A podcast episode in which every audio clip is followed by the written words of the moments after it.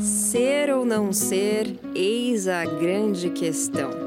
Mas ser pouco, ser muito, ser o meio ou o meio do meio? Sim, não, quente, frio, homem, mulher, céu, inferno, é tanta coisa que eu já nem sei. Não quero mais coesão. Eu quero tesão. Boca na boca, olho no olho.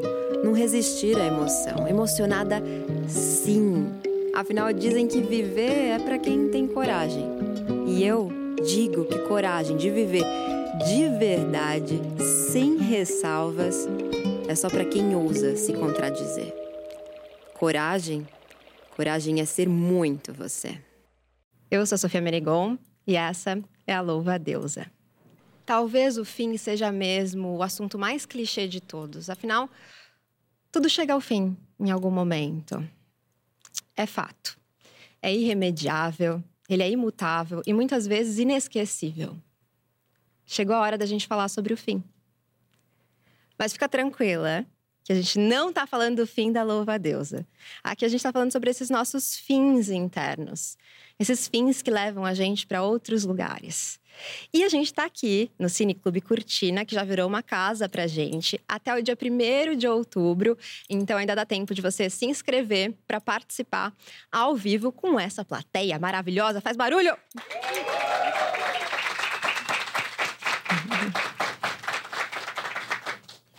E a gente tem sempre uma plateia maravilhosa e convidadas incríveis. Eu recebo ela, que é atriz, criadora de conteúdo, escritora, podcaster, que eu descobri hoje que também é designer formada. Babu Carreira, seja muito bem-vinda. Que prazer estar aqui. Muito obrigada, Sofia, para falar dos fins, tentar não chorar, né? Que é difícil. O tempo todo estamos vivendo um fim, um recomeço. É, e a Babu já esteve aqui conosco também. Na verdade, não presencialmente, foi na época de pandemia. A gente falou sobre bissexualidade, né? Um episódio super gostosinho. Vale a pena conferir também depois aí na, listinha de episódios. E você vai fazer isso, já aproveita, coloca cinco estrelinhas, segue a gente nessa plataforma que você está nos ouvindo. E eu recebo também artista visual, designer, escritora, empresária, Marcela Scheid. Seja muito bem-vinda. Obrigada, gente, pelo convite. Estar aqui com mulheres tão incríveis. Obrigada. Ah, eu tô muito feliz que deu certo a gente se encontrar. Agora no momento certo. Sempre Exato. do jeitinho que a gente fala aqui na Louva Deus, tudo acontece do jeitinho que tem que ser. Tô muito feliz mesmo. Obrigada mesmo. e também recebemos a designer, ilustrador, designer, designer, designer, ilustradora, que conquistou o seu quadro esse ano no BBB, tá, querida? Muito chique. Rafaela Tuma, seja muito bem-vinda. E a gente começa já o nosso papo sempre num lugar muito. É, quase que introspectivo, assim. Acho que a gente vai falar de um tema que ele tem os seus momentos de emoção e a gente já começa nesse clima. No nosso quadro. O que não nos foi permitido saber. E aí eu quero saber das minhas convidadas o que elas descobriram que mudou o olhar delas para o mundo. Babu?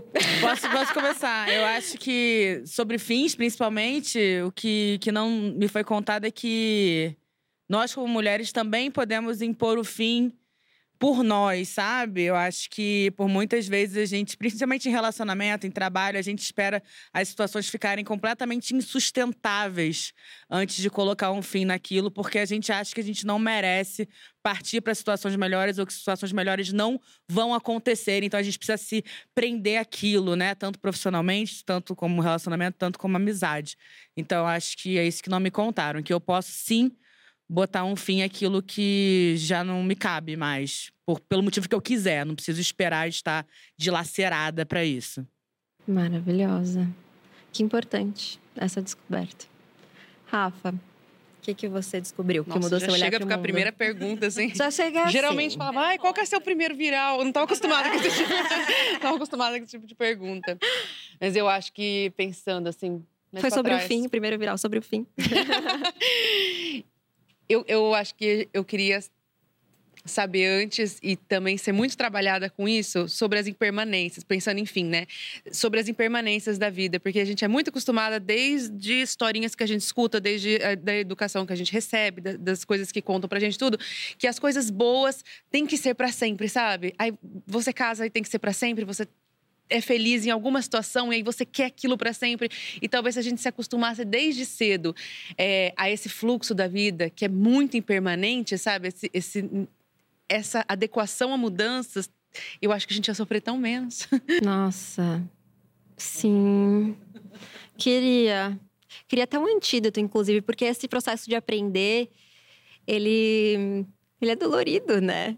Você é, principalmente acho que a gente não aprende desde cedo, a gente lidando com ele, esse aprendizado é sempre um aprendizado doloridinho, né? É, e fica uma sensação de também de insuficiência quando você vê as coisas boas acabarem, sabe?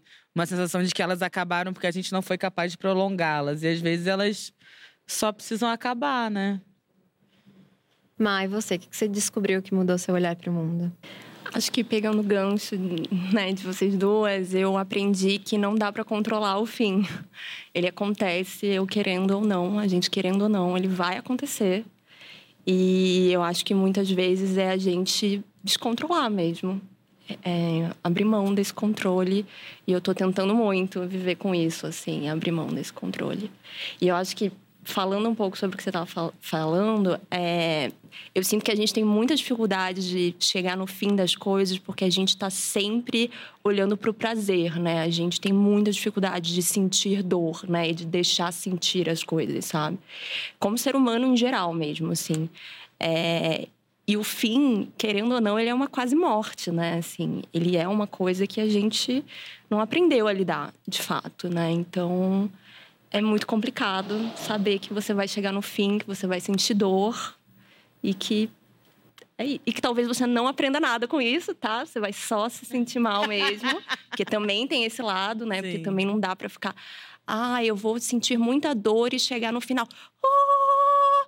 ai, aprendi muito. Não, às vezes você não aprende nada, né? Você só sente mesmo, né? Então, importante Sim, às sentir. vezes a gente só é só sentir. Sentiu e entra no buraco. Tem essa, essa coisa, né, desse, essa ideia de que tudo é para o melhor. E às vezes não é, gente. Às vezes é só. Mas foi. eu acho que é essa relação do prazer. É. Ó, eu vou sentir um pouquinho de dor aqui, mas lá na frente meu prazer tá chegando. Eu preciso sempre estar tá focada com prazer em algum lugar, entendeu? Porque tem que ter o alívio para ter, ter, o, prazer, o alívio, o alívio da dor. Alívio. Né? A gente não pode simplesmente sentir o prazer, né? Sentir a dor. A gente, não a gente tem que sentir a. É, e nem é. sentir só a dor e nem só sentir o prazer, né? É. A gente vai ter os dois lados, gente. Admitir que a gente fez escolhas erradas também, né? Tipo, ah, eu preciso viver essa dor aqui porque eu fiz uma escolha errada. Eu e acho tá que tem, bem, tem muito uma cultura também, acho que cinematográfica, de que todas as mudanças e todos os fins, eles são pro melhor e eventualmente. Não, às vezes você tomou uma decisão ruim que vai te fazer passar por um tempo uma situação ruim que você tem que aceitar que ela é ruim em vez de ficar tentando transformar aquilo uhum. numa coisa maravilhosa. É quase uma sabe? coisa divina, eu sinto, sabe? Uma coisa meio. Você merece. divino. ah, está muito mal, mas, amiga, você vai ficar bem já já. Mas agora eu não tô. Então, assim, não me fala essa frase também, sabe? Assim, tem essas coisas do que a gente tem sempre que ver o lado positivo e às vezes não tem, gente. Tudo bem a gente viver o lado negativo da situação também, sabe? Eu acho que ele é libertador. E essa coisa das escolhas, assim, de que a gente fez escolhas erradas, me lembra também uma coisa que a gente sempre diz que. É, eu falei até em outro episódio dessa temporada, de que a gente não pode se arrepender e que a gente tem que. Ai, faria tudo de novo. Ah, eu amo faria tudo de novo. É, tá no mesmo gente, do vou aprender bastante. É. Tá no mesmo tom ali. Não faria. Mas é que não eu acho. Faria. Que eu acho que é a relação do que a gente também não se permite errar, né? Então, a partir do momento que a gente não se permite errar, principalmente nós mulheres, a gente tem essa relação com a perfeição extrema, né, que foi colocada na gente. A partir do momento que a gente toma uma decisão errada e olha, a gente vai tomar várias, já tomei várias, amanhã eu vou tomar várias, vai acontecer e a gente tem que lidar com as consequências também dessas decisões, mas, né? Mas vocês julgam decisão errada? Porque eu julgo muito. Julga como? Cara, eu acho assim? dos outros. Tipo assim, ah, também, né, fulana, hum, hum, hum, nunca aconteceria comigo.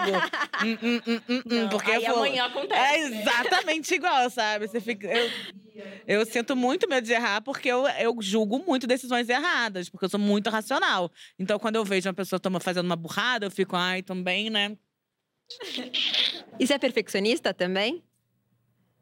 Você acha que tem um pouco a ver com isso? Ou é só porque é, você tem medo de ser julgada? Eu acho, eu não sou perfeccionista. Eu tenho uma, uma questão de me provar muito forte, assim, sabe?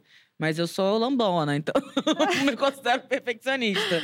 Mas eu gosto de estar sempre crescendo, sempre prosperando, sempre mostrando que eu também sou capaz. Tem muito a ver com ser uma mulher gorda e ser muito subestimada. Então eu tenho que ser uma vencedora, porque eu sou uma mulher gorda, então eu não tenho Você uma tem coisa. que provar muito eu tenho que mais provar. do que outras pessoas. Eu tenho que é provar isso. que, ah, eu não tenho é, esse atrativo de ser padrão, então eu preciso me provar que eu ainda tenho valor social vencendo sempre. Então, se eu errei uma vez, virei a gorda perdedora. Então, eu não posso passar por esse estereótipo. Não Mas me eu acho que permito isso não passar é por ele. seu, né? Isso foi também imposto bastante. Com né? certeza, É, foi é colocado na muito, minha foi cabeça. colocado na né? Já é cabeça. gorda, vai ser cagona É. também, entendeu? Já é mulher, É. já tá, já, já errou. Já errou nasceu primeiro. errada, assim. Então aí foi gol. Aí errou mais ainda. Aí fudeu. Aí agora só acertando muito, né? Pra chegar, Exatamente. entendo, ainda esse coloca é o o pensamento. bissexual, ainda coloca artista, ainda coloca Pronto. tatuado, ainda coloca um monte de coisa. Então não tem espaço para o erro ali para admitir que as coisas deram errado. E, e sendo mulher ou socializada, vista, identificada pela sociedade como mulher, é muito. é, acontece muito de a sociedade colocar um fim para muitas coisas que talvez não fossem fins, né? O que eu quero dizer é, à medida que a gente envelhece, à medida que a gente vai fazendo nossos aniversários aí, parece que vão é, colocando uma série de limitações para o que a gente pode alcançar, porque a gente, para quem a gente pode amar, para quem, quanto a gente pode ser amada, é, para os trabalhos que a gente pode exercer, ou que a gente não pode exercer, né? Então, parece que ser mulher ou vista assim nessa sociedade implica em muitos, muitos mais fins, né? Do que quando você é visto, é, identificado ou se entende como homem nessa sociedade, né, Rafa? Como que é você viver isso? Acho que começando pela idade, né? Como a idade de uma mulher, diferente da idade de um homem, coloca fim em tantas coisas, em tantas opções de carreira, em tantas opções de relacionamento, em tantas opções de como você se mostra para o mundo, desde como você se veste, desde como você quer o seu cabelo e você não tem idade para isso. Eu acho que a idade, ou a maternidade também coloca fim em muitas coisas, não só pela parte natural da maternidade, mas pela parte social, sabe? Que as pessoas esperam de, de você depois que você é mãe. Uma coisa que me veio aqui, que eu fiquei pensando, eu quero voltar para esse assunto, mas enquanto você falava, eu fiquei pensando, não quero perder. Como que é colocar um fim nas suas tirinhas, né? Nas Como que é criar um fim para isso? É dolorido? Cada Dói vídeo, fazer- você fala? É, dar um fim nisso? Não, pelo contrário, é um prazer. Dá um alívio? É, eu acho que eu, eu não sei, eu sou muito desapegada. Isso quando eu era antes de, de trabalhar com internet, eu já trabalhava com ilustração há muitos anos. Então eu já fazia ilustrações comerciais e tudo mais e ficava ali uma semana, um mês em, algum, em alguma etapa, em algum desenho, alguma animação. E aí eu não via a hora de acabar aquilo, aquilo aí pro mundo. Tipo, dá tchau pro cocô, sabe? Tipo, você, tem que dar- você tem que aprender isso desde criança, sabe? Você faz negócio, não tem que ficar, olha, é minha obra. Não, dá tchau. Eu amo quando eu, eu fico nervosa quando aquilo, aquele negócio fica empacado, sabe? Nossa, e vocês têm algum apego aos fins de trabalho? Assim, porque eu tenho um pouco.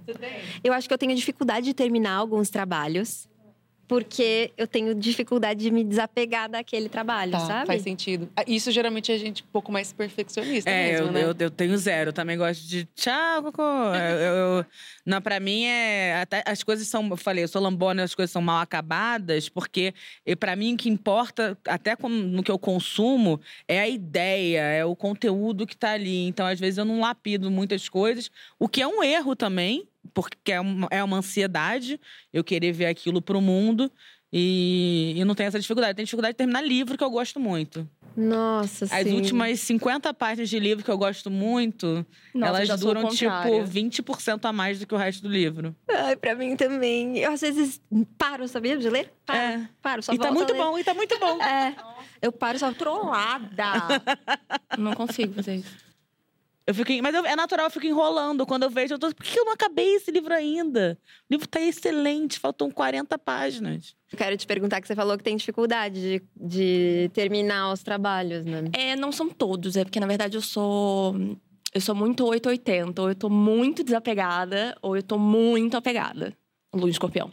É, gosto de colocar a culpa nessa lua. Acho É, A astrologia é um lugar legal pra gente botar a culpa sempre. Eu. É uma licença poética da vida, né? É a Eu minha acho licença ótimo. poética, é a minha lua em escorpião. E então eu sinto que quando eu tô muito apegada, por exemplo, tô escrevendo um livro agora e- e eu tô muito apegada e tudo, não sei o quê, porque basicamente é o projeto da minha vida. Então eu quero que saia de fato ali do jeito que é, eu projetei, né? Então, quando eu tô muito apegada é um pouco sobre isso também, é um pouco de uma relação emocional com esse projeto muito grande, sabe? Vocês acham que a gente se boicota um pouco nesse processo? Às vezes até, tipo, não vou começar tal coisa porque com medo do fim? Eu penso muito, tipo, relacionamento é um lugar que já aconteceu muito de falar, ai, nem vou começar porque tenho medo de não dar certo. Ah, Eu sou muito bastante. kamikaze, cara. É? Eu sou muito kamikaze. E eu, eu quero. Eu adoro começar a coisa, eu adoro primeiras vezes. Então, às vezes, eu até coloco fins, mas pra mim é mais prático colocar fins, porque eu quero ver os recomeços, eu quero ver o que, que, que, que vem daí, sabe? Então, arrancar o band-aid, poucas coisas eu enrolo, assim. Todos os meus relacionamentos que eu terminei foi até meio. Até depois eu fiquei, será que eu devia? Será que eu não volto? Porque foi assim, ah, ok, deu, deu, acabou, entendeu? Não foi muito prolongado isso. Caramba, e vocês? Vocês têm essa? Às vezes já, deixaram de começar alguma coisa com medo do fim? Rola essa- esse auto-boicote, de repente? De, tipo, De relacionamento, acho que sim. de relacionamento. sim. Acho que quando eu era adolescente, não. É tipo, tapa, le- leva, leva tudo na emoção. Mas depois que eu fiquei um pouco mais velha, assim, eu, eu, eu realmente, então, nossa, eu fiquei muito racional, sabe? Depois que você passa por uns termos e quase morre, realmente, assim, tipo, dói fisicamente. Quando eu ia, por exemplo, o, agora é meu marido, né? Mas assim, quando a gente, no começo da relação, tava super apaixonada, a gente tava só ficando e tudo mais, mas ele tava quase pra mudar de cidade, sabe? Tipo, começo, assim, tava tudo. E tava quase pra mudar de cidade. Então eu lembro que naquela época eu ficava emocionalmente, assim, me desapegando já, porque eu falava, não, eu não- até eu saber que ele não vai mudar de cidade, não vou namorar à distância, isso não vai dar certo, até eu não vou me envolver, não vou, sabe? Tipo assim, não vou namorar, não vou fazer nada. Eu ficava muito ten- tentando pé no chão, mas é óbvio que a gente não consegue, né? Mas ela tentava. Sabe uma coisa? Quando a gente tava, tava vendo esse roteiro aqui, tava conversando com a Júlia sobre os fins. E, e aí ela me lembrou de uma carta que eu escrevi para ela, com três semanas que a gente se conhecia. E é uma carta. Ai, gente, eu vou ler um trechinho até no final desse episódio. Eu que eu sou muito emocionada, dá até vergonha. Gente, eu li assim, tipo, fazendo três semanas que a gente se conhecia. Eu falando, me declarando horrores, assim. Mas sabe o que eu penso sobre essas coisas de ser emocionada? Cara, ni- você vai escutar músicas de amor com dois anos de relacionamento, não é aquela emoção. Aquela emoção é, das três semanas. É. das três semanas. É tipo, meu Deus, essa lua é sua. E é tudo por você. Tipo, tudo nem conhece a pessoa, mas é esse momento do desespero. É esse E é momento. gostoso Zero também, julgamento. né? Não, é Zero maravilhoso. julgamento. É uma delícia. E aí a gente, eu tava, eu- a carta fala sobre o fim, mas sobre a minha vontade de seguir, né? Porque a gente, o que, que aconteceu? Eu não monogâmica, ela monogâmica. Então era, era essa grande questão do início da nossa relação, que aí o que, que faz? Tá fadado ao fim essa relação. Porque como é que a gente sus- sustenta isso por muito tempo? Aí virou é, coluna também, texto para coluna, falando sobre a terceira via entre a monogamia e a não monogamia. Não existe, né? Mas assim. Eu ia perguntar qual Posso é. falar? E aí Ficou você sete- disse já não existe. Ficou sete dias é, entre as matérias mais lidas de Cláudia, porque tá todo mundo tentando achar uma terceira via. Todo mundo ficou tristérrimo depois de ler e descobriu que não existe. Né? Mas tá todo mundo nessa busca, assim. E aí escrevi sobre os fins, né? Tava lembrando disso, que a gente escreveu sobre esses fins. Porque a gente tinha medo de começar essa relação e que ela acabasse. é, e aí a gente adiou bastante. Quanto tempo pra gente, né, namorar, de fato? É uma brincadeira, né? Obviamente.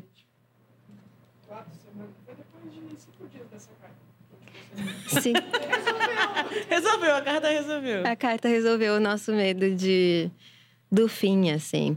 E é muito louco porque a gente lida com o fim desde o início, né? Porque pra gente nascer, a gente precisa dar um fim ao feto, dar tchau para o útero. E depois pra gente virar criança, a gente precisa dar um fim ao bebê que a gente foi, até a gente chegar aqui, né?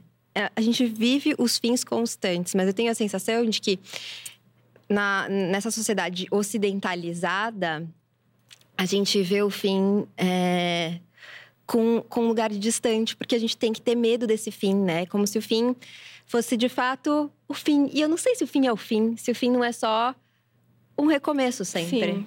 Mas eu acho que é a relação do fim com a morte, entendeu? Que a gente acha que chegar ao fim é Não, a O carta morrer. do tarô sobre o fim é a morte, é a morte, né? exatamente. E eu amo quando sai que fala, ah, alguma coisa vai mudar. Uhul. É, porque Porque é é uma uma Kamikaze É um mesmo. super. Mas é porque Eu a acho carta da morte. carta também. A carta da morte é sobre coisas que já não cabem mais e que vão se acabar e tá sobre tudo bem. transformação. Eu acho que é, É. muito mais sobre transformação. Quando aparece a torre, eu falo, Ih, Ai, a que aí é mesmo. caos. É mas a morte, a eu morte. fico, ah, morte. Coisas que não me Mas eu pertencem acho que é mais. isso, é o, nosso, é o nosso medo com a morte, realmente.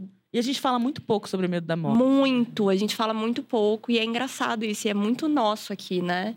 E vocês têm medo da morte? Horror, horror, terror, pânico. Eu gosto da revolução da transformação, tanto é que pra mim sempre que eu tenho algum problema é tipo assim, tá, tô viva. Então dá pra resolver, dá pra ir pra algum lugar. A única coisa que dá pra resolver é a morte, que eu não sei o que acontece. Então, vamos nessa. Mas eu tenho pavor da morte. Tipo assim, mesmo nas minhas buscas por religião, etc., um, o- eu- a- eu tenho dificuldade de acreditar na religião porque o pavor da morte é muito grande. O pavor de não ter nada é muito maior do que a crença de que possa haver alguma coisa, sabe? Mas será que o nosso medo em relação à morte é porque a gente não sabe o que acontece? Eu acho que é, o desconhecido. É o desconhecido completamente. É sobre isso. Talvez o fim também seja em relação a isso. Porque quando acaba, a gente não sabe mais o que vai acontecer, né? Também tem o lance do. Às vezes o fim é o nosso. Ele tá dentro do nosso limite da dor. Então parece que você nunca sofreu tanto quanto chegar ao fim desse negócio aqui. O fim da- desse, dessa carreira, o fim desse relacionamento, o fim de, de alguma, de alguma parada que tá acontecendo na sua vida. Então, às vezes, você só você sabe que você vai sentir muita dor porque você nunca sentiu uma dor maior que essa. Então, essa vai ser o seu limite naquele momento. Sabe? Aquela coisa assim, a criança pode chorar, ficar com muito medo de um negocinho bobo, você fala, nossa, mas ela não conhece nenhum problema maior que esse. Então, nesse momento, esse é o limite que ela já passou na vida dela. Então, às vezes, esse medo de acabar é porque a gente sabe que, putz, nunca senti isso, agora é meu limite de dor de novo. Vamos lá aumentar essa nota de corte de dor, sabe? É, ao contrário de quando você já teve fim de tantas coisas. Vamos supor, você fala, nossa, eu já terminei 20 relacionamentos, eu já não sei o quê, eu já. Ih, não, já, já divorciei e tudo mais. Talvez, às vezes, dura, às vezes pode ser sofrido a mesma coisa, mas às vezes pode ser um pouquinho mais fácil de lidar do que o primeiro, sabe? Ou tipo, nossa, não, eu já fui despedida 10 vezes, eu já falei cinco coisas, já deu certo outras coisas. Então, não, é só mais uma. Se não der certo, vai. Eu acho que também tem esse lance de experiência de você estar no, no, no- numa nova versão de dor naquele momento. Nossa. Total, eu lembro quando eu fui, eu tive que sair do meu primeiro apartamento que eu que eu aluguei assim, eu eu chorava, passava a mão pelas paredes. Me derretia assim, eu não acredito, com uma garrafa de cerveja na mão. Hoje é só tipo, puta, vou ter que sair daqui. Monta na caixa, né? Ah, Vamos lá, o que, que tem que, o que, que tem que fazer agora? Eu acho que é justamente isso sobre estar calejada, né? Eu acho que quanto mais, mais turbulência você passa, menos, menos medo do que, que vai acontecer, porque, sei lá, você vai ganhando uma certa casca, uma certa confiança em você mesma de que você consegue dar conta, sabe? Porque você já viveu outras já coisas. viveu. Ah, eu já sobrevivi. Aí agora eu vou sobreviver de novo. Você já sabe que você vai sobreviver. Eu acho que também Sim. tem essa relação. Recentemente eu vi alguma coisa assim sobre ansiedade, que a melhor cura para ansiedade era- a autoconfiança. E eu fiquei assim, nossa, o que, que tem a ver e tal? E eu, sabe quando você fica matutando isso muitos dias? E eu acho que é exatamente isso que você falou.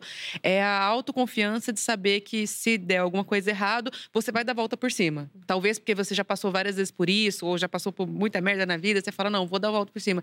E aí dá um pouquinho menos de ansiedade, porque você fala, eu vou aguentar. E não deixa de ser esse lugar de você saber o que vai acontecer, né? É o conhecido e o desconhecido, como a gente estava falando antes, né? E aí, esse negócio de conhecido e desconhecido também, me lembro de alguns momentos, né, de na terapia, assim, chegar num ponto em que, putz, eu já mudei. Eu já não sou mais essa pessoa, mas eu tô apegada aos comportamentos que eu tinha. E aí, eu já não, não fazem mais sentido pra mim. Eu já conseguiria não ter esses comportamentos. Eu já não quero mais ter esses comportamentos, sabe? Aquilo não, não é mais. Não sou mais eu, mas ao mesmo tempo, se aquilo não é mais o que eu sou, eu sou o quê? E aí esse vazio me deixava presa, estagnada em lugares que já não eram mais meus, em versões minhas que já não existiam mais. É, eu acho que esse processo de você se redescobrir não é um processo tão simples, né? A gente deixar para trás quem a gente foi. Vocês conseguem perceber no momento que vocês estão vivendo esse ponto de virada? Ou ele sempre. É, vocês percebem ele sempre depois que já passou, assim? Vocês conseguem pensar, caramba, tô vivendo agora um ponto de mudança interno muito grande. Ou só depois vocês falam, ah, nossa, aquele foi um momento decisivo que mudou tudo, assim. Ah, não sei, pelo menos quando é alguma coisa drástica a gente consegue, é. né? Por exemplo, eu tinha uma, uma falando de trabalho. Eu tinha uma, um trabalho que eu estava acostumada, que eu já estava é, solidificada, assim, tipo, há 15 anos trabalhando na mesma coisa, atendendo os mesmos clientes, fazendo a mesma coisa. Aí de repente, parece assim, de repente comecei a trabalhar com internet num estilo que eu não estava acostumada. E na minha cabeça, eu só podia ser influenciadora, só, só ia largar tudo na minha cabeça, tipo, eu. Eu só ia ser influenciadora se eu passasse de um milhão de seguidores. Na minha cabeça, eu tinha esse marco. Uhum. Até porque eu achava que era impossível. Então, tipo assim, ah, nunca vou ser, sabe? Uhum. E aí, quando eu comecei a crescer no Instagram, que, nas redes sociais, que foi uma coisa rápida, que não teve tempo de adaptação, foi uma coisa muito rápida, eu lembro que eu ficava falando assim, eu ficava me convencendo, eu nem ficava vendo os números nas primeiras semanas, nem entrava no Instagram, porque eu queria só ficar fazendo vídeo, ficava perdendo tempo fazer vídeo, porque eu fazia sozinha.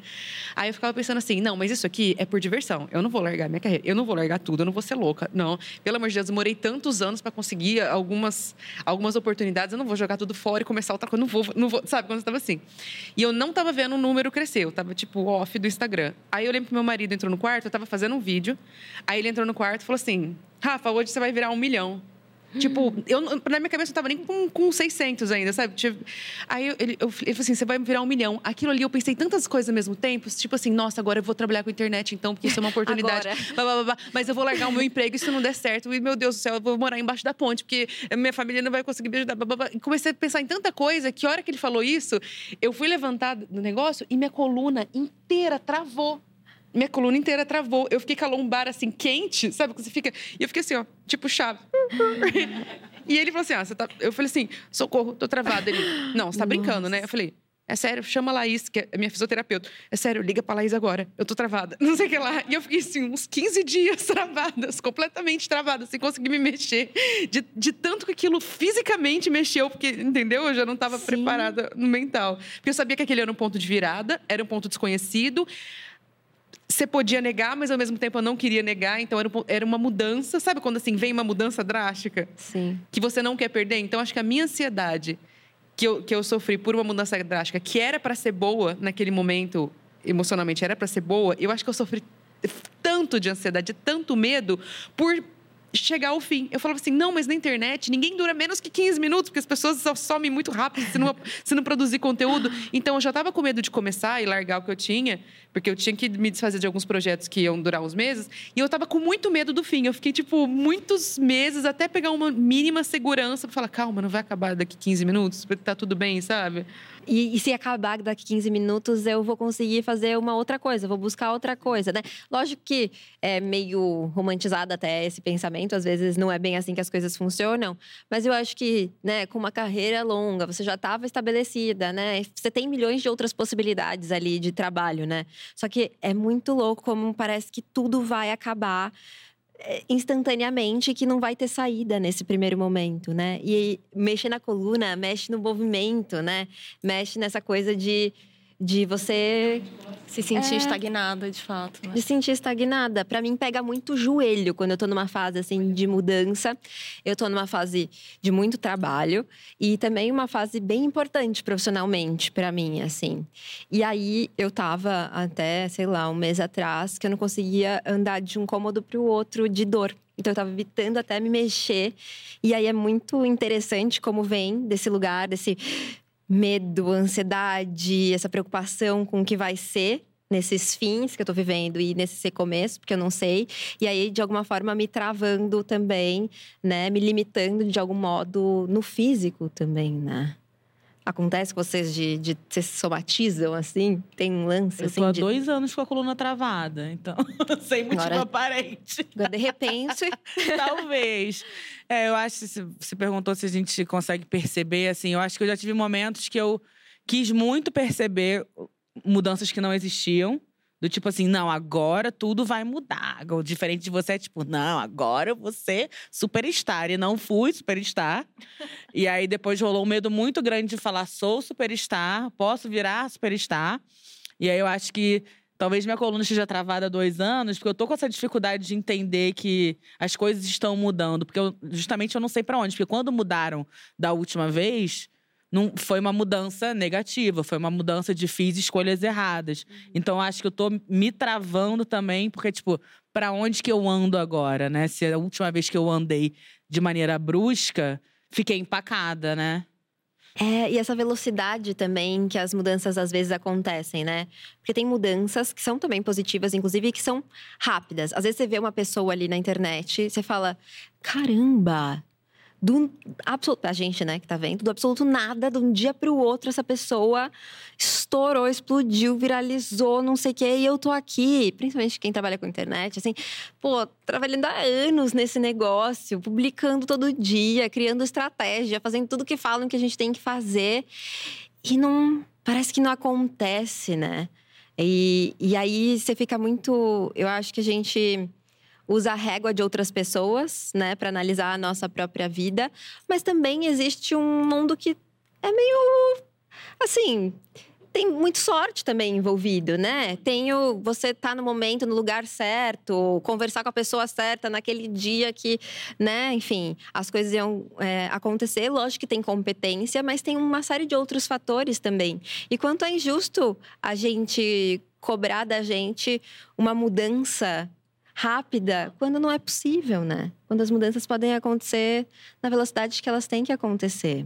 Né? É, tem essa, é, a gente tem essa ilusão de hoje do mundo coach, de que tudo de bom que acontece para você é porque você fez. Meritocracia. A meritocracia.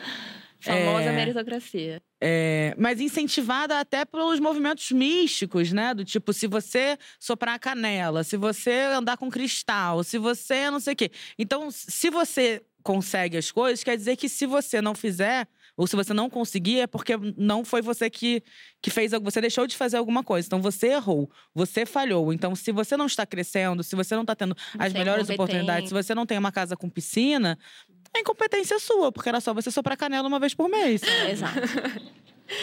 é. É, mercado aí, da canela. Aí vamos perguntar, vamos perguntar pro homem branco se, se ele soprou uma canela Exatamente. na vida dele. Eu sopro Não. canela, pra deixar eu claro fico, que eu, eu sopro, a canela. loucamente a canela também. eu, pra garantir, Passo eu a canela sopro. nas minhas gatas, Vai é que é o que tá faltando. Mas é isso, a gente sopra canela, a gente posta todo dia, a gente se comunica no Instagram, a gente faz live, a gente faz evento, Exato. a gente faz podcast. Abraçada nos cristais. É sobre isso uiva pra lua, a gente faz o que for. Tudo, tudo. Corre com os lobos. O que, que mais Bruxonas, eu preciso fazer, sabe? exato. Correr com as capivaras, eu não sei. o que mais que falta? Com quem que eu preciso correr, gente? Alguém me avisa. Eu vou correr. Eu coloco a legging e a gente vai. Se vocês descobrirem, Se você descobrir, você me avisa. Eu tá? aviso pra você, vou te A falar qual animal junto, que a gente tá precisa correr e qual a roupa apropriada. Luísa. Mel, né? Alô, Luísa Mel. Não, mentira. Cancelada. Ah, Canceladíssimas agora.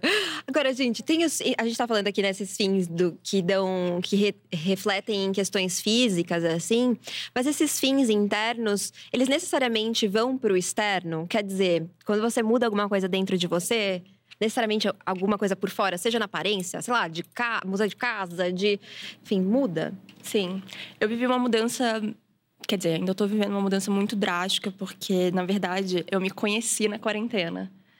É, eu entendi que, enfim, dentro de, né, de todos os meus privilégios, que eu podia trabalhar de casa e tudo, é, eu passei muito tempo sozinha, morava sozinha, e eu me conheci realmente na quarentena, assim. E foi um baque, assim, porque eu me vi, eu vi que a pessoa que eu achava que eu era, ela não era eu, assim. Eu era uma outra coisa que, na verdade, eu estava evitando durante anos, assim. é, e fingindo ser outra coisa. E aí, a pandemia veio e falou assim... Tudo bom, querida? É, não. Você vai ser aqui, você vai ser, você vai ser você, vai ter que ser. Então, eu vivi, enfim, realmente mergulhei um pouco em mim, foi super complexo, assim, eu tive depressão, tive crise de pânico, ansiedade, piriri, piriri, piriri, todo um combinho da net bem gostoso, Mas. E agora, esse ano, que é o ano que eu tô conseguindo sustentar agora quem eu sou, sabe? Então, tá meio que nesse sentido, assim. E tudo mudou a partir disso. Então, essa minha mudança, ela desencadeou para uma mudança de emprego, uma mudança de casa, uma mudança de não sei o quê. Porque é isso, assim. Eu acho que quando você tá mudando as coisas em você, é inevitável que o seu entorno também mude, sabe? E muda, às vezes, também as relações, né? Que a gente muito, tem. Muito, muito. Às vezes, uma amizade que você tinha que já não faz mais sentido, né?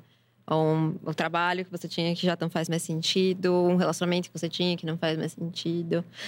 E o campo das amizades é um campo doloridinho quando a gente fala de fins. Ou para vocês não? Para mim é super. É super, mas ao mesmo tempo eu queria, às vezes eu sinto vontade, falta da gente ter término de amizade sentar para conversar. De sentar e falar assim, bora não ser mais amigo? Ai, eu adorei isso. Tipo assim, eu a gente, acabei a gente... de fazer isso. Você fez? Foi ótimo. Pô, eu queria não. muito fazer, tipo assim, cara, você me faz mal, eu te faço mal. Bora não se falar mais Exato. e não ter, só ser educado e oi, oi, boa É, tarde, boa tarde. exato. Eu, Eu sinto falta disso. Eu também. Mas eu tive que forçar isso, sabia? Do meu amigo. Falar, olha, vamos. Tá? Porque esse gaslight aqui que tá rolando aqui não tá gostoso. Gaslight com ghost, entendeu? Não responde, não fala, mas que, que vamos então. Então vamos terminar? Porque também ficar nesse e se, o que, que eu fiz, o que, que eu não fiz, é, Nossa, gente. meu sonho era fazer isso. Porque às vezes é difícil, porque a pessoa não. Que às vezes também é unilateral o negócio. E aí a pessoa gosta de você, mas não sabe lidar com você. E, E aí. acontece, gente, Acontece acontece. muito, não é por Acontece. maldade das pessoas. Ninguém fala É assim, ah, eu raro, vou destruir a muito. vida dessa pessoa. É. Não, mas, mas, é que nem relacionamento amoroso, né? Nossa, eu acho que É é, a mesma pior. coisa. É pior. É pior. De amizade? Com certeza, gente. Ainda mais amizades, enfim. Eu sou uma pessoa super fechada, assim. Eu tenho poucos amigos. Eu sou muito sociável, Eu mas eu sou também. bem fechada, assim. Então, eu tenho poucos amigos. Os meus amigos, eles realmente são pessoas muito importantes na minha vida, assim. Então, quando termina, né, assim, essa amizade, que você já tem ali uma grande intimidade. Eu tinha muita intimidade com essa pessoa. E, putz, poderia ter ido qualquer boy, menino, mas amizade é complicado. Amizade dói num lugar, assim, diferente, sabe? Onde dói? Onde dói? Eu acho que dói. hum, é uma mistura de, de família com relação amorosa, assim, sabe? Eu acho que. E me dói um pouco no tipo, putz, eu sou uma péssima pessoa, sabe? Não consegui manter essa amizade, não consegui manter essa relação, entendeu? Então, é bem complexo, assim. Foi bem complicado. Eu ainda tô vivendo esse processo ainda, desse fim. Terminar a amizade é engraçado, traz muito esse sentimento de culpa, né? Muito, muito. Muito. Eu me senti muito culpada, porque sentou, a gente teve o fim, então beleza, a gente não vai mais ser. Mas, cara, depois de ter ouvido tudo que eu ouvi, eu fiquei, meu Deus, eu sou uma pessoa horrível. É Porque não é só a gente que vai falar, né? Na hora de. Exatamente. e na verdade, eu falei muito menos, assim, né? Porque tinha ali o, o lado, né, de- dele e tudo. Então, cara, quando ele terminou, eu falei. Acho que eu posso desaparecer tranquilo, né? Não tem. Falou, falou vida. Mas. E é isso, foi uma morte muito grande, assim, sabe?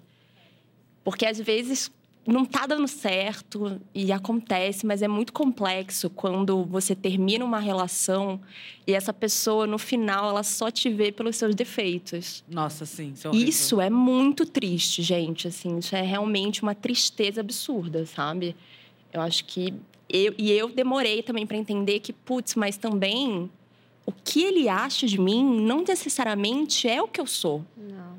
Entendeu? Ele não pode me conhecer mais do que eu me conheço, sabe? Então, também pega um pouco nesse lugar de, de quem você é também, sabe? Não, Acho e tem é coisas que são maiores para certas pessoas e, me- E menores, Tipo assim, é. as suas, é, suas, seus defeitos e as suas, seus méritos têm pesos diferentes. Para um defeito que para uma outra pessoa é ser pequenininho, para ele é enorme. E suas qualidades, ah, já essa era a palavra. Suas qualidades não são coisas que ele valoriza. balança não tá. Na balança não vale a pena. Então, tipo, por exemplo, se eu tô me relacionando com um amigo meu que eu acho que ele é uma pessoa é, interesseira, por exemplo, não vai valer- valorizar a minha integridade.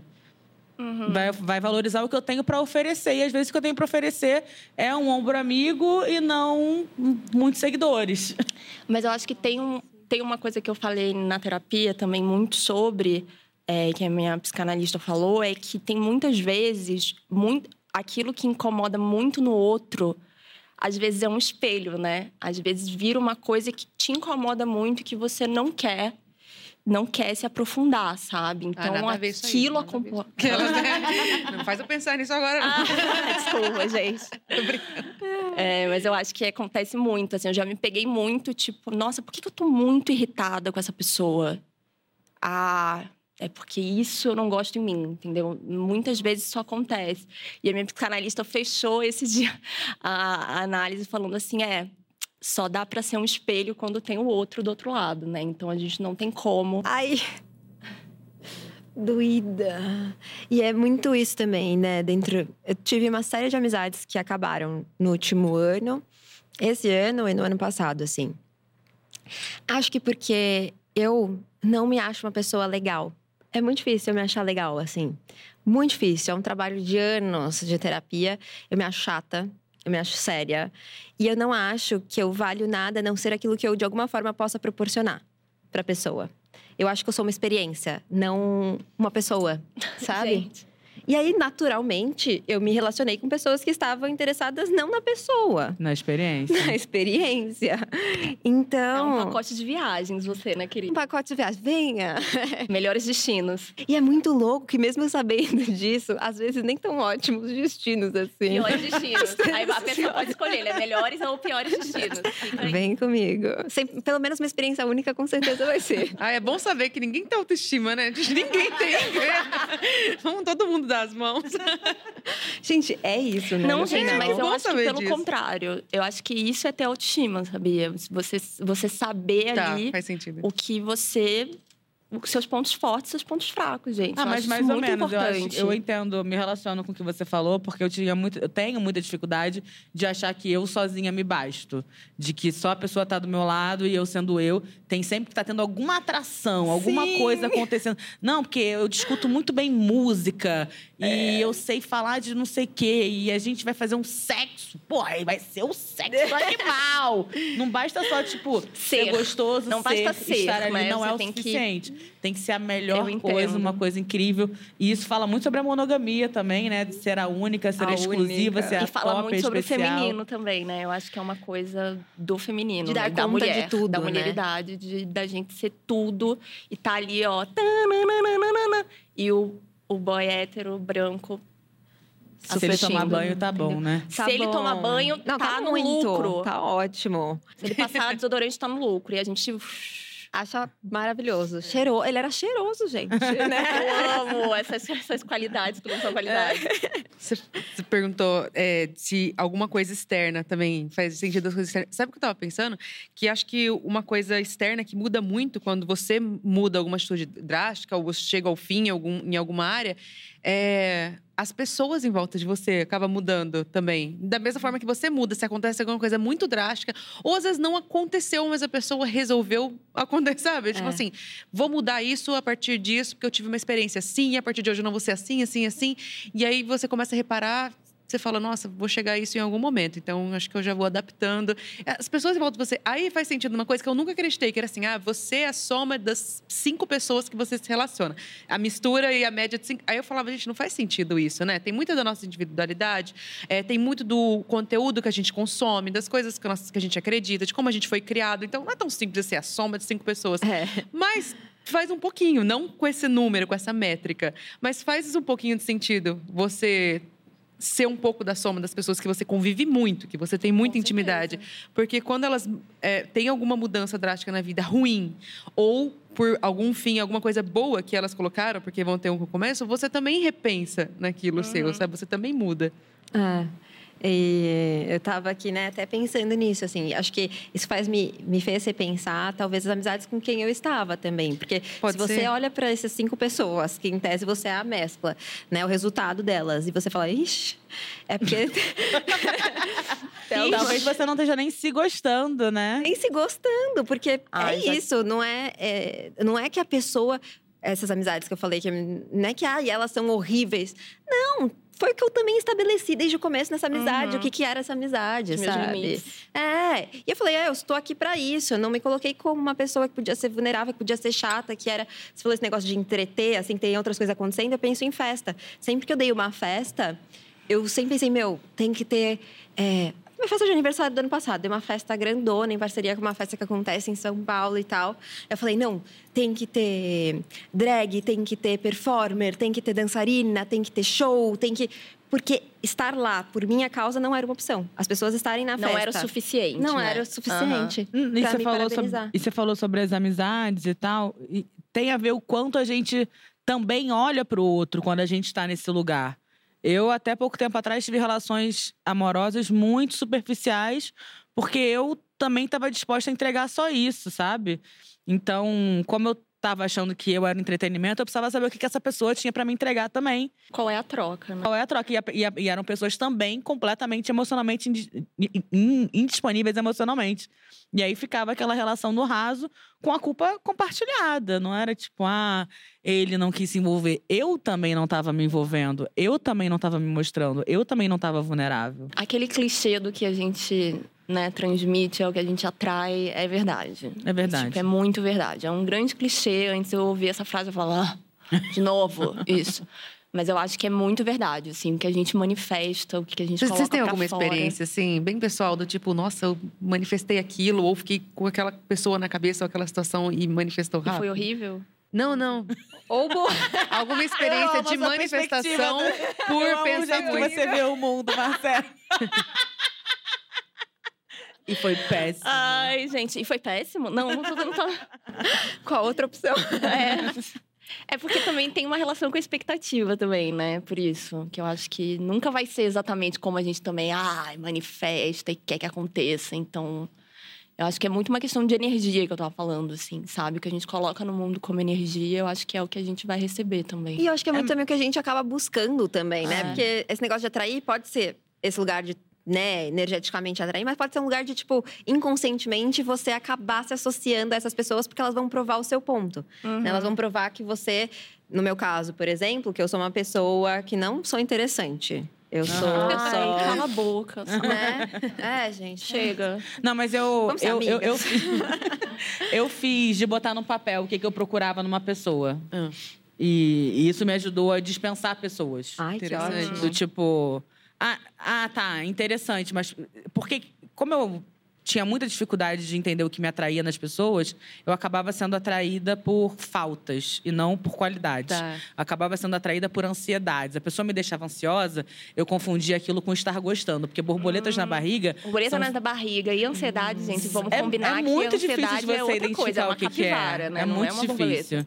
E aí eu falei, não, peraí, deixa eu botar no papel o que, que eu preciso numa pessoa. Então, é isso, isso, isso, isso. Eu fiz uma, uma tabela e botava Nossa, o nome das pessoas isso em aí. casa agora. E aí botava X e tal. Então, tipo, Botava não que eu X. dispensasse Eu as pessoas. eu amei. É ótimo. ótimo. No podcast eu vou lá fazer isso.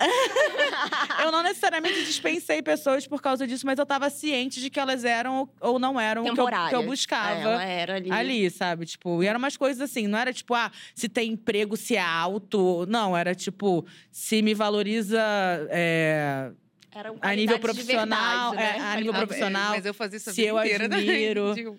É tipo de coisa. Se, se é- o sexo é bom, essas coisas assim que são necessárias também, né? Eu lembro que na minha listinha, assim, de homem ideal, ficava assim, ele vai ter futuro, sabe? Tipo, a pessoa não precisava ter dinheiro, nada disso. Mas eu tinha que sentir que a pessoa tinha futuro, sabe? Nossa, a pessoa, ela trabalha, nossa, ela, ela sabe? Tipo, ela não é acomodada, ela não é aquela, aquele filhinho de mamãe que fica acomodada. assim, Eu ficava pensando, tem futuro? Aí meus amigos, sempre que eu conhecia alguém, falavam, ele tem futuro, sabe? Tipo, Tem futuro. Ele vai ser alguém na vida? Uma pessoa estudiosa. Isso é muito bom, esse negócio, né? Que você perguntou da gente, se a gente manifestou, assim. Outro dia na terapia também, eu falei, meu, eu tenho. Nossa, uma- minha boca é demais. Eu tava feliz naquele dia que coisas boas estavam acontecendo e que sempre foram sonhos meus. E aí Eu falei, meu, caiu no meu colo. Era meu sonho. E caiu no meu colo, assim. Aconteceu, gente. Olha como é minha, minha boca, não sei o que. Aí Minha Larissa, aham. E você não tá fazendo isso, isso, isso, Exato. isso, isso, isso, Ai, isso que sorte. Ai, É. o negócio caiu do céu, É. essa sorte. E na minha cabeça foi, nossa, olha, caramba, as coisas realmente eu sou uma abençoada mesmo. Ai, mas eu sabe? acho que ah, eu acho que ainda faz parte, sabia? De um pouquinho de milagre quando alguma coisa dá certo, porque Sim. a gente vai fazendo muitas forças para alcançar aquilo. Sim. Só que eu penso assim, tipo, é um leque que deu, é um leque daqui, é um leque daqui, e você quer alcançar esse objetivo. Aí você tem que tomar várias atitudes no meio do caminho, várias escolhas, um zilhão de escolhas que te leva. Quando acontece relativamente rápido, parece que você, tipo, passou pela primeira fase rápido, assim, parece que você fez boa- boas escolhas na sequência. É. Isso não deixa de ser, sabe, uma coisa muito. É, inspira. é, sorte, aquela né? sorte também, lógico, tem É. sempre sorte, porque não é todo mundo que vai fazer a mesma coisa que eu tô fazendo que vai ter né, o mesmo resultado final. Eu ah, concordo super. Mas eu acho que é muito fácil a gente esquecer tudo que a gente tem feito e trabalhado e né, buscado nesse momento em que a gente vê o resultado acontecendo, sabe? Assim. Sim, eu acho que principalmente como mulher, a gente adora cair na caixinha de que sorte que eu tive, entendeu? Então eu acho que tem que tomar um pouco de cuidado, acho que é bom, Uhum. mas a gente tem que tomar um pouco de cuidado de que não foi sorte, gente. A gente fez muita coisa para chegar aqui e talvez teve ali, ó, 2% de sorte, entendeu? É, Então é importante a gente nunca esquecer por tudo que a gente fez antes, sabe? E essa coisa do, da- do que caiu no nosso colo, que a gente sempre quis, não é fácil também, quando a gente se Uh-uh. depara com o que a gente sempre quis, porque. O que, que eu faço agora com é, isso? porque isso também significa um fim. Significa você abrir mão do jeito que você estava vivendo até aquele momento. E, e fazer algumas trocas e abrir espaços para o novo chegar. Tipo, uma coisa, sei lá, simples. Você sempre quis ter uma pessoa que fosse morar junto com você. Você vai precisar abrir espaço na sua vida e na sua casa Você vai para morar com essa mudar, pessoa. Né? Vai- a Você mudança vai vai, precisar- ter que acontecer para isso acontecer. Você vai pôr um fim a, a como você estava acostumada a, a conviver. E isso para mim foi até difícil para mim quando eu fui morar com o meu companheiro, porque eu absolutamente queria e não estava acostumada a ter uma pessoa ali o tempo. E eu queria muito, nossa, como eu queria casar e morar junto e tal. Mas quando aconteceu, eu fiquei, o que, que esse homem tá fazendo aqui da minha casa? Quem é você? Uma hora Pede um dessas, Uber sabe? agora. Tipo. E você não pode brigar por ele estar vivendo dentro da casa dele junto com você, porque você que chamou, né? Aham. Até hoje, às vezes me faça. Mas questão profissional também, às vezes você tem que abrir mão de um espaço que você estava super bem e que te fez conseguir o próximo, a próxima etapa. E aí, como é, é, eu me sinto até ingrata em terminar certas situações para avançar para outras, porque essas situações me fizeram conseguir as próximas, sabe? Tá. É muito louco como é, a realização do sonho é sempre o fim daquele sonho, né? Sim. Fim do sonho. Gente, sempre... Procurar outra coisa, né? Pra sonhar, enfim, pra se dedicar também. E é muito difícil chegar no fim de um sonho. Porque você se vê em um outro lugar em que você tem que.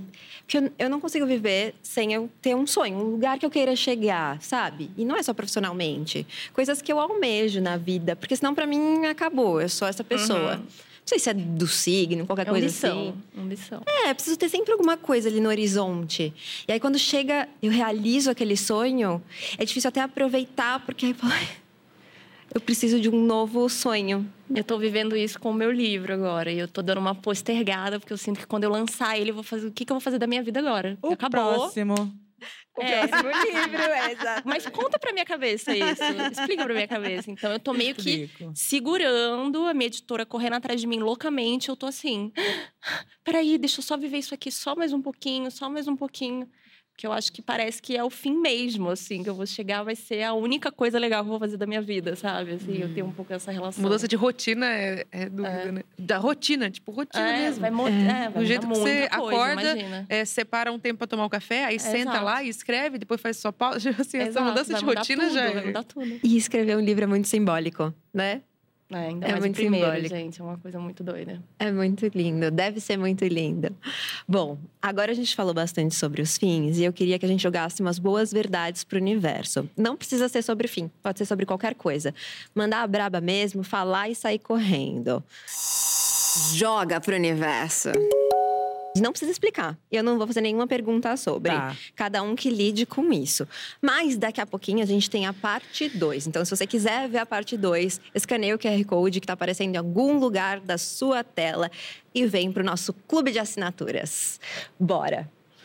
Eu ontem estava escrevendo meu livro, enfim, procurando algumas citações. Eu estava lendo um livro da Audre Lorde, que é Irmã Outsider, que são vários contos.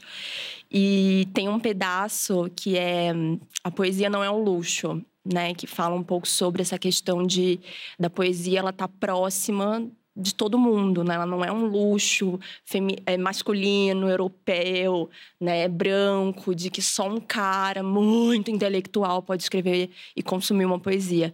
E aí é, existe, a, enfim, existe a frase "penso logo existo". E ela escreveu, é, ela refez essa frase falando "sinto logo existo". E eu achei isso muito simbólico, assim, acho isso muito importante. Porque às vezes a gente relaciona o existir só com a racionalidade, sabe? E eu acho que o sentir, ele também faz parte da existência. Nossa, acho que o sentir faz muito parte faz da existência. Muito, faz muita faz muito mais parte. Faz muito mais parte. É. Nossa, uma coisa que eu vivo pensando, assim, às vezes eu falo muito só para as pessoas próximas, assim, que eu acho mesmo. Mas eu acho que você não pode errar é mentira que as pessoas ficam do lado falando: ah, você pode errar sim, você pode. Mentira. Porque se você errar, todo mundo vai cair em cima de você, até as pessoas próximas. Às vezes, as pessoas que te amam muito, não, mas é mentira. O mundo vai te julgar se você errar. E isso causa ansiedade, e você também vai julgar o mundo, você vai causar ansiedade nas outras pessoas. Mas chegar e ficar falando: ah, você pode errar, a gente tem que errar, é mentira. As pessoas vão julgar, e essa mesma pessoa que falou que você, que você pode errar vai ser a primeira, sabe? Vai ser a primeira.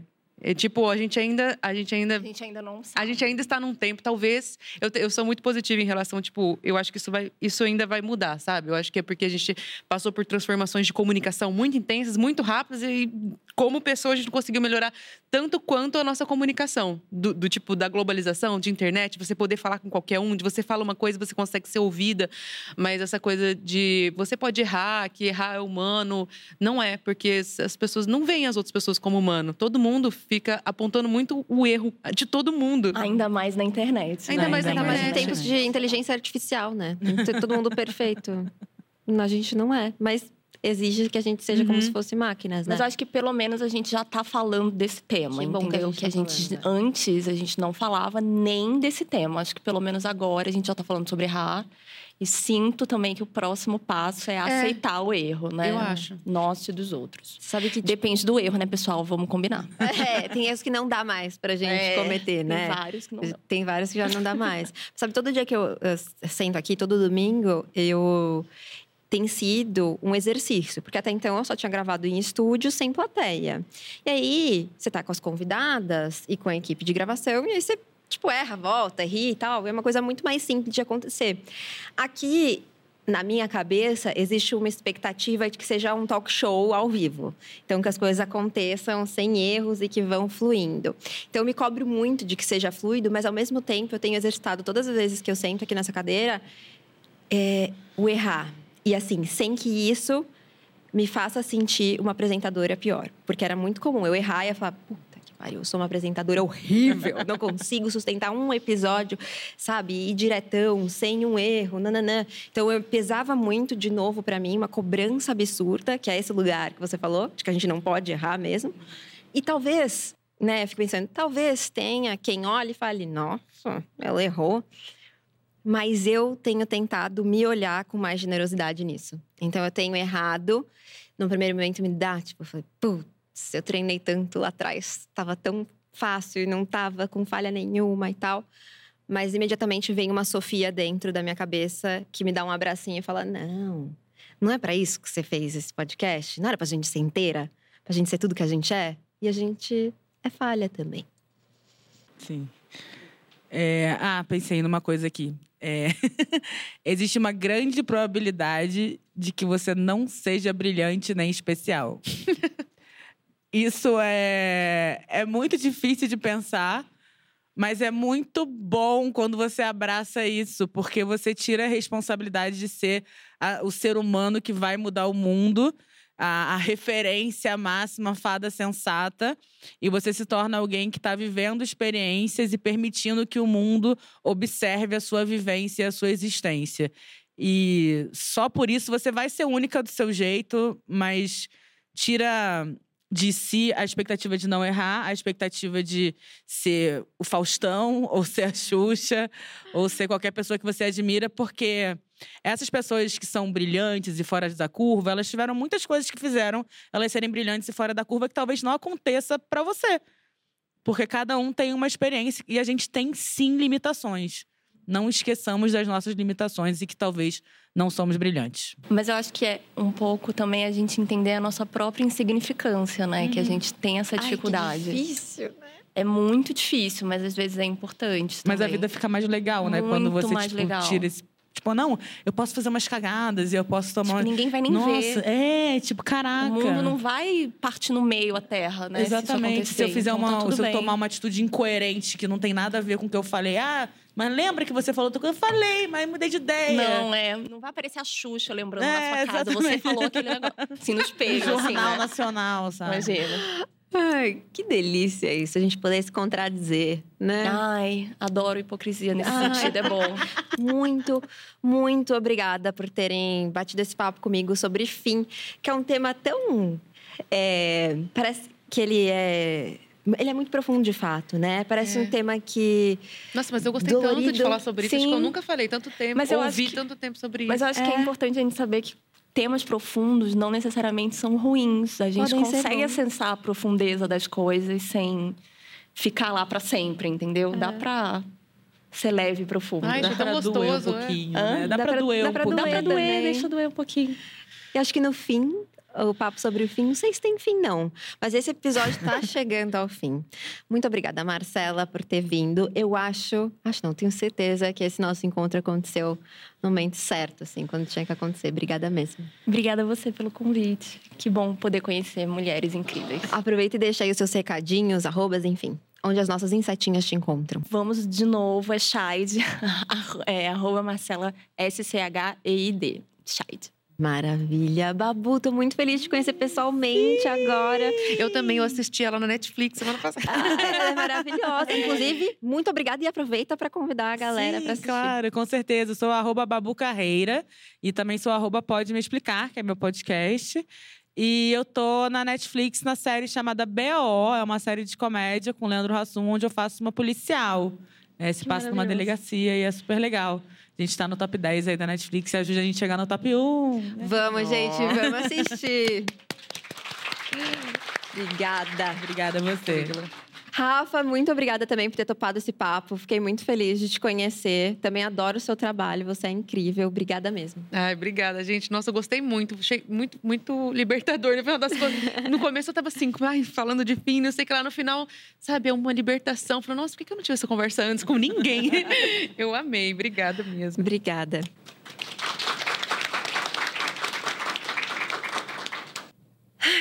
Até respirei fundo aqui para me despedir de vocês, mas eu queria ler nessa despedida um pouco diferente um trechinho de uma carta que eu escrevi para a Júlia. Oba!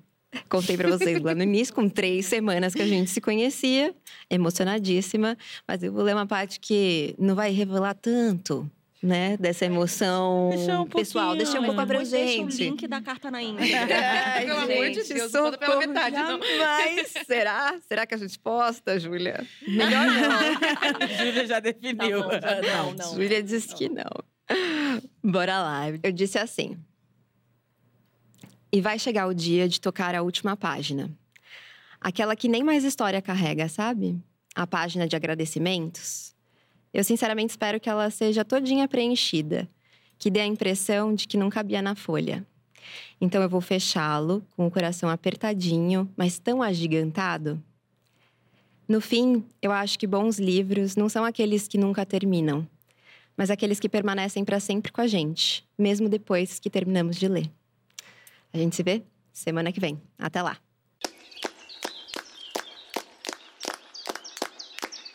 Essa podcast é uma produção Louva a Deusa. Convidadas: Marcela Scheid, Babu Carreira e Rafaela Tuma.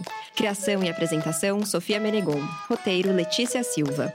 Edição, Thaís Ramos. Trilha sonora, Fran Ferreira. Produção, Maiara Dalapé e Stephanie Fernandes. Assistente de produção, Jack Silva.